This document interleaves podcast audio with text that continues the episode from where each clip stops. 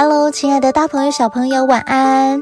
我是 Rita 玉婷，非常开心，我们要一起来读上帝的话，一起祷告，一起在上帝的爱和教导当中成长哦。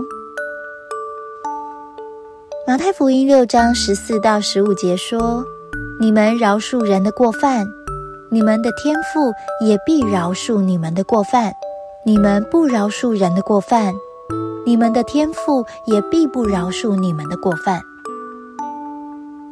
人都有犯错的时候，当别人犯错时，我们常常会觉得他应该受到惩罚。但当我们自己犯错时，我们总是希望别人能够原谅我们的过错。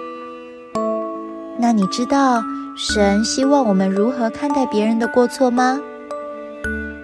透过刚刚的经文分享。耶稣告诉我们，饶恕别人的过错，不只是人跟人的事情，也是人与神的事情。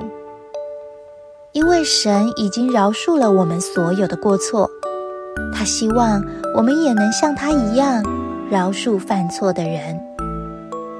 如果我们不愿意饶恕人，心里啊就像装了满满的石头，不但自己感到沉重。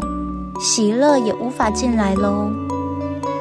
因此，只有愿意饶恕，我们才能活出喜乐的生命。